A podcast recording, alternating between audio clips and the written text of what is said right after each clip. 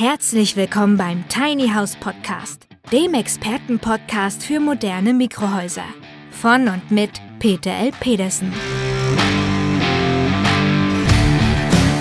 Wir bringen Ihnen die Vorteile von Minihäusern näher und sprechen mit Fachleuten aller Sparten.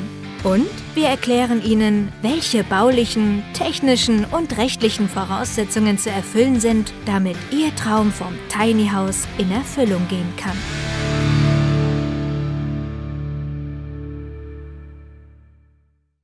Hier an der Technischen Universität in Bingen erforschen Wissenschaftler an diesem Tiny House alternative und klimaneutrale Wohnformen.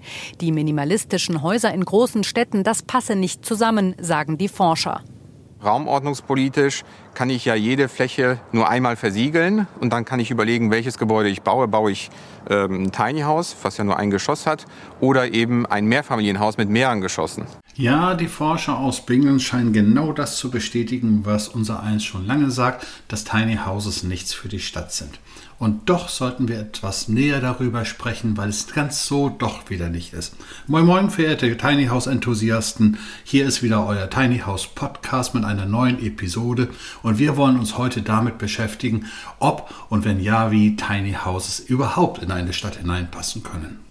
Wir hatten ja nun in den letzten Episoden bereits festgestellt, es macht wirklich keinen Sinn, wenn jeder Einzelne versucht, innerhalb einer Stadt ein Grundstück zu finden, das vielleicht ein Vielfaches dessen kostet, was ein Tiny House kostet. Dabei hatten wir auch schon ganz besondere Ausnahmen wie Pfeifenkopfgrundstücke, Hintergrundbebauungen und ähnliches Hanggrundstücke angesprochen, die aber von der Regel eigentlich keine großen Ausnahmen zulassen. Etwas völlig anderes ist es, wenn die Kommune selbst Planungen vornimmt oder ein privater Investor ein Grundstück erwirbt und dort eine komplett neue Überplanung vornimmt. Der etwas übermotivierte Tiny House Fan wird sofort positiv aufschreien und sagen, ah, das sind doch genau die Tiny House Siedlungen, die ich mir so vorstelle. Nein, wir reden hier über große Investitionen. Wir kommen im Laufe der nächsten Episoden nochmal auf das Thema Tiny House Siedlungen, so wie es häufig missverstanden wird, zu sprechen. Hier geht es um neue Planung, neue Bebauungspläne. Und die werden eben in aller Regel kommunal oder von finanzkräftigen Investoren organisiert. Und insbesondere dann, wenn eine Kommune eine Fläche neu überplant und daraus eine Wohnsiedlung errichten will, dann hat sie völlig andere Ziele und Vorstellungen als der Einzelne, der vielleicht so höchst egoistisch nur an seine eigenen Ideen denkt. Die Kommune muss nämlich auch daran denken, was die gesamte Bevölkerung innerhalb der Stadt so denken könnte, was die kommunale Selbstverwaltung, also die Stadträte, die Gemeinderäte so mitdenken wollen. Sie hat wohnungsbaupolitisch völlig andere Vorstellungen, kommunalpolitisch und ganz, ganz wichtig sozialpolitische Komponenten zu betrachten. So, und was da an Problemen, an Gegenargumenten kommen kann, wollen wir ganz kurz beleuchten und dann, nachdem wir das Problem erkannt haben, sehen, ob wir daraus eine Lösung entwickeln können. Ganz entscheidende Gegenargumente und Proteste gegen Tiny Houses können wir ja dann schon erleben, wenn jemand auf die Idee kommt, direkt auf einen Bürgermeister oder den Gemeinderat zuzugehen. Da solche Themen üblicherweise öffentlich in den Gemeinderatssitzungen besprochen werden, ist es sofort verbreitet. Die Medien springen drauf, es kommt eine Pressemitteilung und schon hat jeder die Chance dagegen und dafür etwas zu sagen.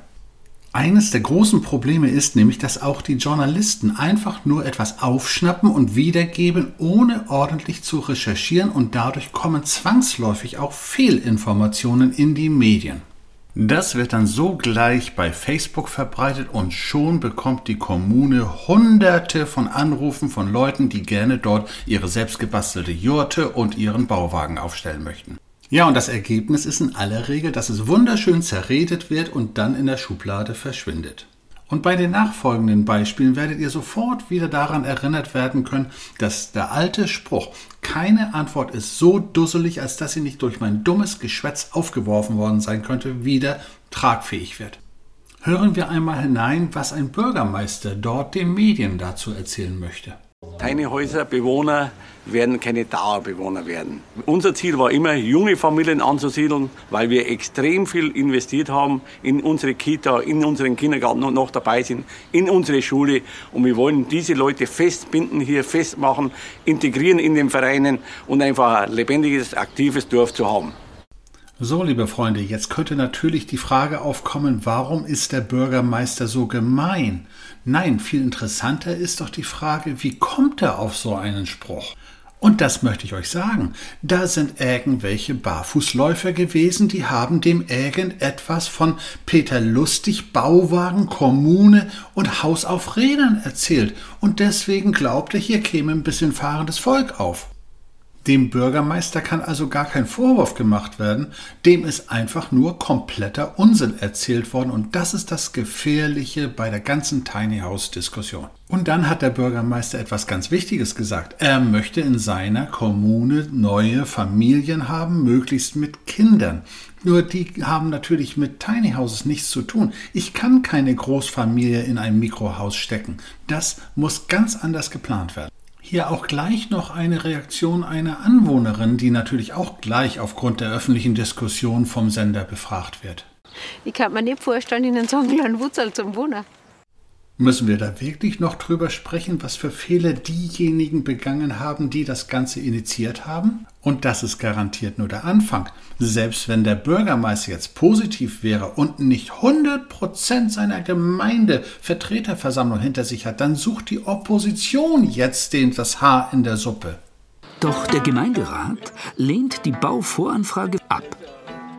Da sind wir halt der Meinung gewesen, dass das nicht unbedingt da reinpasst. Also halten wir aus diesen Informationen bereits fest, jede Diskussion in der Öffentlichkeit ist eigentlich schon verlorenes Terrain. Denn es hört ja nicht auf. Jetzt haben die Nachbarn schon mitbekommen, da kommt irgendetwas mit einer wilden Kommune, irgendwelche Bauwagenfreaks kommen dort an und jetzt kommen die Nachbarn und werden sagen, ja, aber dann habe ich Angst, dass mein privates Wohnhaus im Wert sinkt, wenn so etwas neben mir steht. Und als wenn das noch nicht genug wäre, kommen jetzt erst die Fachleute ins Spiel, die dann anfangen zu diskutieren. Da haben wir dann die Forscher, die glauben, dass Hochhäuser etwas Sinnvolleres wäre als einzelstehende Häuser, jetzt egal, ob es groß oder klein sein soll. Die nächsten Fachleute drängeln sich ans Mikrofon der Journalisten und erklären dann, dass bei einer so riesigen Außenfläche, Wände, Decke und auch noch Fußboden es ja gar nicht energetisch und klimamäßig top sein kann, so ein Tiny House. Das geht gar nicht. Und das ist dann natürlich die entscheidende Aussage für den politisch engagierten Wohlstandsöko, wie wir es in Hamburg schon erlebt haben. Da hat in Hamburg Nord ein grüner Bauamtsleiter verfügt, dass Einfamilienhäuser generell erstmal unökologisch sein sollen. Das wurde dann selbst dem Nachrichtenmagazin Der Spiegel zu bunt. Der schrieb, ich zitiere, das neue grüne Wohnideal sieht demnach so aus, raus aus dem Townhouse mit Pelletheizung rein in die sanierte Plattenbausiedlung. Ein später Triumph der DDR-Wohnungsbaupolitik, der ökologische Fußabdruck, nirgends dürfte er geringer sein als in Berlin, Marzahn und anderen Trabantensiedlungen in Ostdeutschland. Punkt. So, und damit hat sich alles wunderschön hochgeschaukelt und nichts funktioniert mehr. Und mit Tiny Houses wird sowieso nichts mehr klappen. Und wenn wir jetzt versuchen, das ganze Problem zu analysieren und die Eckpunkte zu finden, die hier wirklich fehlerhaft waren, dann haben wir zwei Punkte. Den einen hatten wir bereits erwähnt, dass diejenigen, die so etwas starten wollen, einfach Unsinn erzählen und etwas von Haus mit Rädern quatschen, was ja im Baurecht überhaupt keine Relevanz hat. Das Baurecht interessiert sich einfach nicht dafür, ob das Haus Räder, Schienen, Kufen oder Flügel hat. Es muss Baurecht erfüllt werden, nichts anderes. So, und dann kommen wir zu den Fachleuten.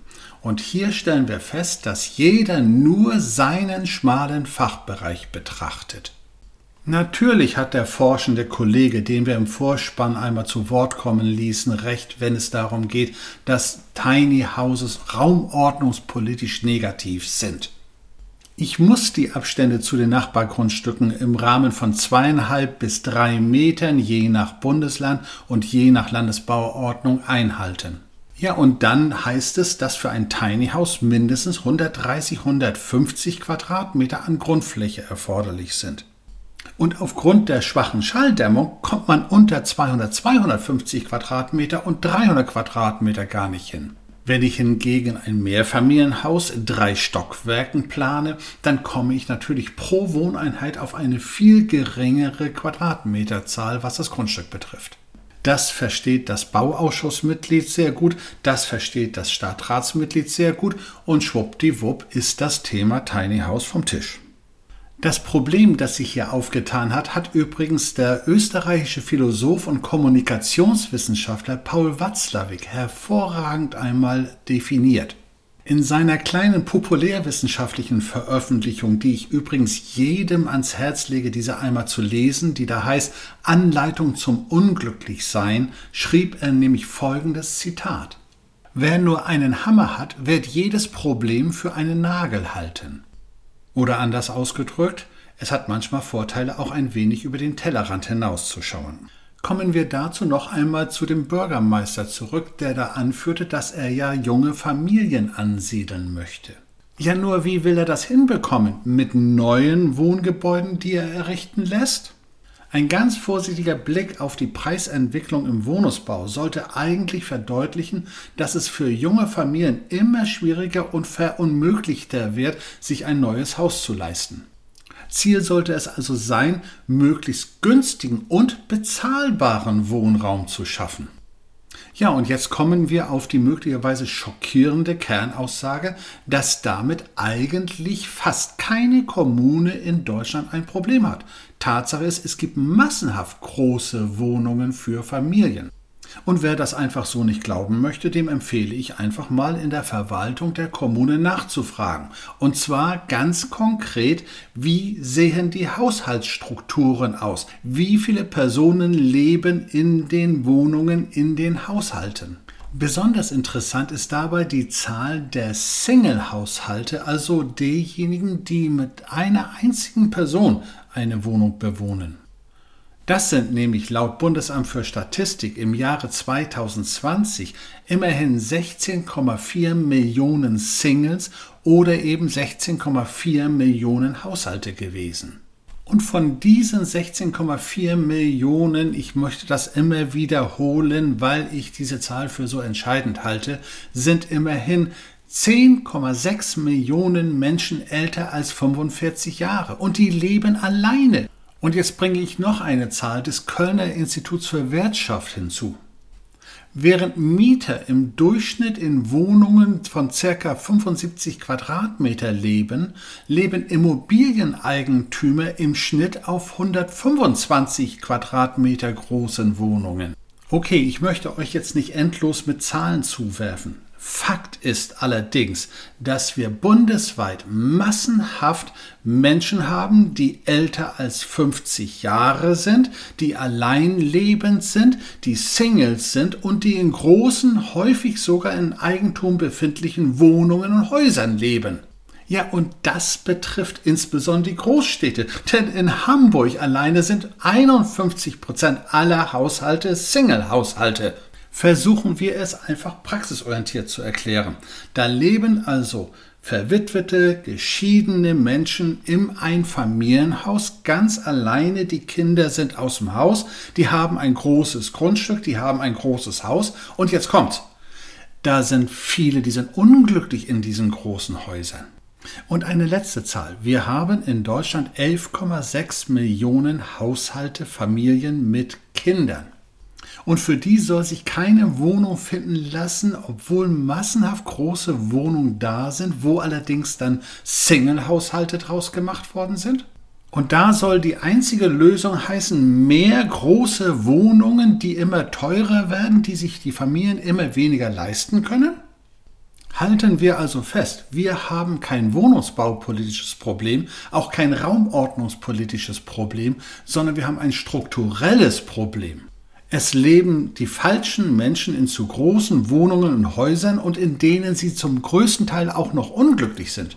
Wenn wir diesen Menschen eine Alternative liefern könnten, die sie tatsächlich motiviert, aus ihrem großen Haus auszuziehen, was wäre dann eigentlich? Das könnten wir natürlich jetzt nach einer Methode lösen, die anscheinend ja in der Politik en vogue geworden ist. Befehle, Verbote, Umsiedlung. Ja, oder wie der grüne Bauamtsleiter in Hamburg sagt, ich entscheide, wo die Menschen zu wohnen haben. Und das sind gefälligst Hochhäuser. Tatsächlich wollen aber Menschen, die 30 Jahre, 40 Jahre in einem Einfamilienhaus auf ihrer eigenen Scholle gewohnt haben, nicht ins Hochhaus ziehen. Ja, und ihr werdet es schon ahnen, jetzt kommt das Tiny House ins Spiel, nämlich ein kleines Grundstück mit einem kleinen Haus für einen Ü50 Single. Und erweitern wir ruhig diese Klientel und sagen, nein, nicht nur Singles, auch Pärchen mit 50, 60 Jahren wünschen sich kleine Grundstücke und kleine Häuser. So, und wo bleiben dann die viel diskutierten Familien mit Kindern? Ja, wenn sie sich kein neues Haus leisten können, dann aber doch zumindest die Chance nutzen, ein gebrauchtes Haus, ein älteres Haus zu kaufen, das sie möglicherweise auch noch im Rahmen ihrer finanziellen Möglichkeiten hinbekommen können. Das hieße also, jede Single, jedes Pärchen, das aus einem großen Haus auszieht, und zwar freiwillig, und dann in ein kleines Haus zieht, bietet gleichzeitig die Möglichkeit für eine Familie in ein großes Haus zu ziehen. Aber bitte gleich für diejenigen, die wieder sofort absolutistisch denken wollen. Nein, es ist nicht das Allheilmittel für alle Probleme, die wir auf diesem Erdenrund haben. Es ist eine von vielen Lösungen, die aber genutzt werden kann. Das heißt aber auch gleichzeitig, dass die Diskussion über den vermeintlich hohen Grundstücksflächenverbrauch eines Tiny Houses ganz deutlich relativiert werden muss. Mit jedem Tiny House, das errichtet wird, wird eine große Wohnung für Familien frei. Wir haben also einen doppelten Nutzen mit einem Tiny House. Und jetzt lasst uns noch einmal zu dem Bürgermeister zurückkehren, der kein fahrendes Volk haben wollte, sondern junge Familien ansiedeln möchte. Wenn ich den Bürgermeister hinter verschlossener Tür beraten hätte, hätte ich ihm dann nämlich Folgendes unterbreitet und vorgeschlagen. Prüfe bitte erst einmal die Haushaltsstrukturlage, wie viele Single-Haushalte, wie viele Ü50 Single- und Pärchenhaushalte habt ihr in der Kommune. Sollten diese Zahlen signifikant hoch sein, dann interessiert uns doch, wie viele davon interessiert und bereit wären, in ein kleines Haus umzuziehen. Lass uns doch einfach eine Umfrage starten nach folgendem Motto. Wir planen als Kommune eine neue Wohnsiedlung, nicht mit großen Grundstücken und großen Häusern, sondern mit kleinen Grundstücken für kleine Häuser. Ja, und das lasst mal ganz kurz auf euch wirken. Wir reden nicht über straßenzugelassene Tiny Houses, über Bauwagen oder ähnliches. Wir sprechen über Wohnsiedlungen mit kleinen Grundstücken und kleinen Häusern. Mehr nicht. Was später baurechtlich genehmigt werden kann und was auch die Wärmeschutznachweise gemäß Gebäudeenergiegesetz erfüllt, ist doch eine ganz andere Sache. Die muss man doch nicht von vornherein diskutieren. Man kann erstmal grundsätzlich anfangen. Wie ist euer Gefühl auf einmal? Wie wäre die Resonanz der Menschen, die jetzt befragt werden? Positiv? In der letzten Episode sprach ich über das Projekt einer Tiny House Wohnsiedlung in der Kleinstadt Celle in Niedersachsen. Und ja, ihr werdet euch sicherlich wundern, es ist nicht in der Öffentlichkeit breitgetreten worden, es ist nicht bei Facebook veröffentlicht worden, sondern die Stadt Celle und der Stadtplaner in Celle haben es in aller Ruhe, in aller Stille vorbereitet und entwickelt. Und trotzdem hat die leise Mundpropaganda dazu geführt, dass der Stadtplaner in Celle, ich glaube, jetzt um die 250 konkrete Anfragen bekommen hat. Ja, und dann ist der Schritt doch nicht so weit für die Stadt, jetzt Maßnahmen zu verabschieden, dass sie obendrein auch noch Bürger aus der Stadt Celle motivieren, ihr vorhandenes Haus zu verkaufen und in ein kleines Haus zu ziehen. Vielleicht bietet man den Menschen eine Möglichkeit, das neue Mini-Grundstück mit einem rabattierten Preis erwerben zu dürfen. Und auf einmal haben wir eine völlig andere Atmosphäre auch in der Öffentlichkeit. Für die Ü50-Bürger haben wir etwas Positives, für die Singles und Pärchen haben wir etwas Positives, die Familien bekommen eine Lösung und die Jungen, die jetzt sich erst Eigentum verschaffen wollen, haben einen Lösungsansatz. So, und jetzt stellen wir diese Atmosphäre, die wir gerade geschaffen haben, noch einmal der Aussage dieser Dame aus der kleinen Ortschaft gegenüber, die zu Wort gekommen ist. Ihr erinnert euch? Hört zu. Ich kann mir nicht vorstellen, Ihnen so einen kleinen Wurzel zum Wohnen. Und der Gemeinderat? Hätte der so entschieden, wie wir es vorhin gehört haben? Hört noch mal rein. Doch der Gemeinderat lehnt die Bauvoranfrage ab. Da sind wir halt der Meinung gewesen, dass das nicht unbedingt da reinpasst. Ich denke, ich lasse die Frage einfach mal offen. Mir geht es hier nur darum, dass nicht einfach nur auf Fachleute, die nur ihren ganz, ganz schmalen Bereich kennen und verstehen, oder auf Interessenten zu hören ist, die auch nicht den gesamten komplexen Bereich beherrschen. Mir ist klar, dass das auch in der Politik heute sehr normal geworden ist, aber richtig ist es trotzdem nicht unbedingt. Also halten wir am Ende dieser Episode fest, es bleibt bei der klassischen Aussage, dass der Einzelne, der ein Baugrundstück sucht, es möglichst nicht in der Großstadt suchen sollte und wenn er es da überhaupt schaffen sollte, das nur mit richtig Glück hinbekommen kann. Tiny Houses bleiben im Wesentlichen Lösungen für Menschen, die regional unabhängig sind und sich ihren neuen Standort irgendwo in Deutschland aussuchen können. Wenn allerdings kommunalpolitisch geplant und entschieden wird, dann ist es möglich, unter Berücksichtigung aller politischen Aspekte auch Tiny Houses sehr intelligent zu integrieren. Ich begleite ja nun aktuell 17 Kommunen und private Projektentwicklungsgesellschaften in der Überplanung von Wohnflächen. Ja, und wenn ihr von diesen Projekten in der Öffentlichkeit noch nichts gehört haben solltet, so ist genau das der entscheidende Punkt. Solche Projekte werden hinter verschlossenen Türen entwickelt und nicht in der Öffentlichkeit breitgetreten. Dann ist es meistens schon vom Ansatz her verloren. Denn wie heißt es so schön? Gegackert wird, wenn das Ei gelegt ist und nicht vorher. Und dann klappt es auch. So, und wenn Sie, verehrter Zuhörer meiner Podcast-Episode, bereits Kommunalpolitiker sein sollten, dann sprechen Sie mich einfach mal direkt an. Wenn Sie Projektentwickler sein sollten, sprechen Sie mich direkt an.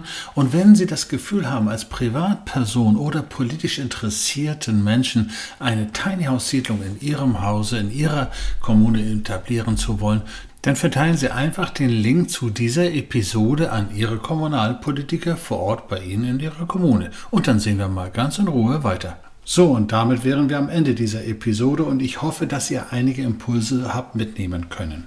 Es bleibt mir wie immer nur noch der Hinweis, wenn ihr Fragen habt, wenn ihr Probleme habt, wenn ihr irgendwelche Tipps braucht, meldet mich an und ich werde mich bemühen, im Rahmen der nächsten Episoden eure Frage dann auch zu thematisieren und zu klären. In diesem Sinne, lebt euren Tiny House Traum, lernt dazu und wir hören uns in der nächsten Episode wieder. Euer Peter Petersen. Der Tiny House Podcast ist eine Produktion der Berufsakademie Mecklenburg-Vorpommern in Zusammenarbeit mit der Rolling Tiny House GmbH. Wenn Sie mehr zu den Tiny Houses wissen möchten oder in einem Mini-Haus einmal Probe wohnen wollen, dann schauen Sie doch einfach auf www.rolling-tiny-house.de.